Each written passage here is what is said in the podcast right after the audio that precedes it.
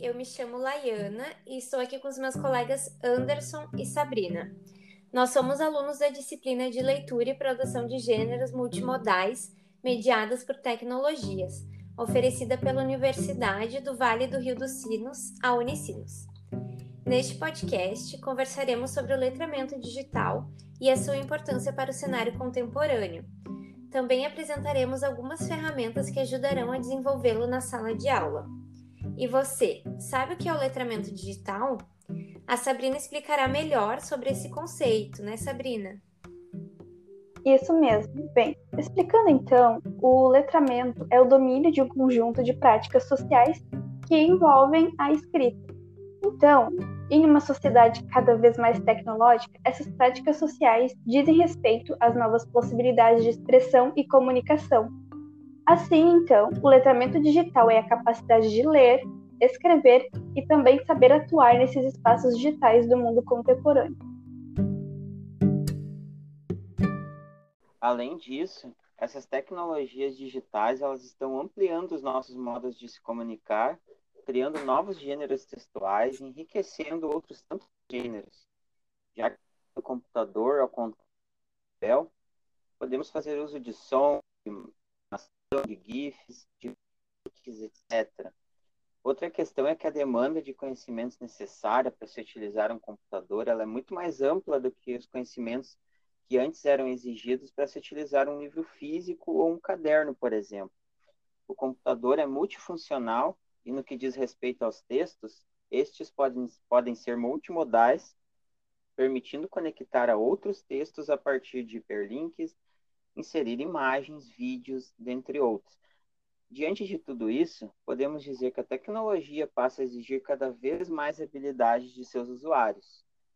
E diante desse cenário tecnológico, surgem gêneros digitais, e a todo momento eles se redesenham e se reconstroem. E é papel do professor se reinventar e se reconstruir junto com esse avanço, né?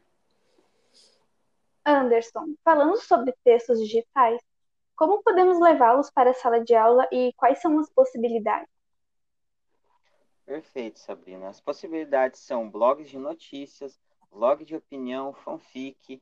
Além disso, também tem plataformas como Instagram, através de stories, enquetes, postagens, etc.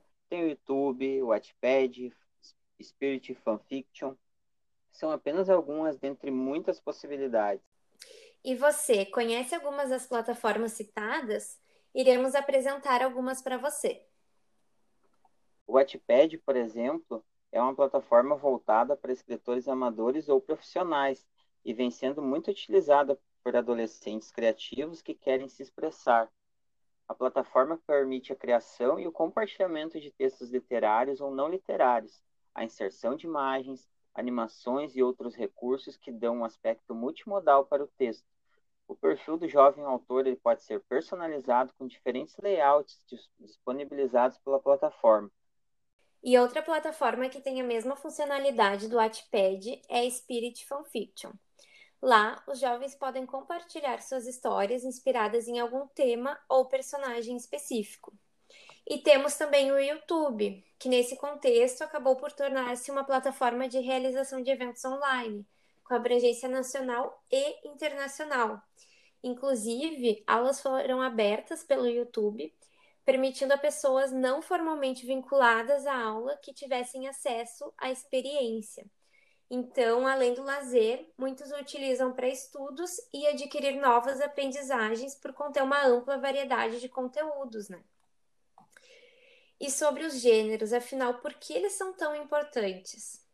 Sabemos então que a digitalidade faz parte da cultura contemporânea e os jovens estão cada dia mais ambientados em contextos virtuais. E trazer essa virtualidade para a sala de aula pode ser um meio de chamar a atenção dos alunos para esse meio da leitura e também da escrita. E ela incentiva e desperta o interesse ao mundo literário e também capacita novos leitores críticos.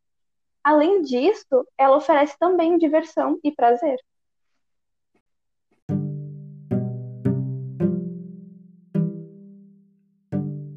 Diante da nossa conversa, podemos afirmar que diferentes gêneros apresentam diferentes importâncias e significados na vida das pessoas. E nós, como professores, temos o papel de aprender sobre esses gêneros para poder ensinar sobre eles e através deles. Só assim ensinamos de forma significativa e autêntica.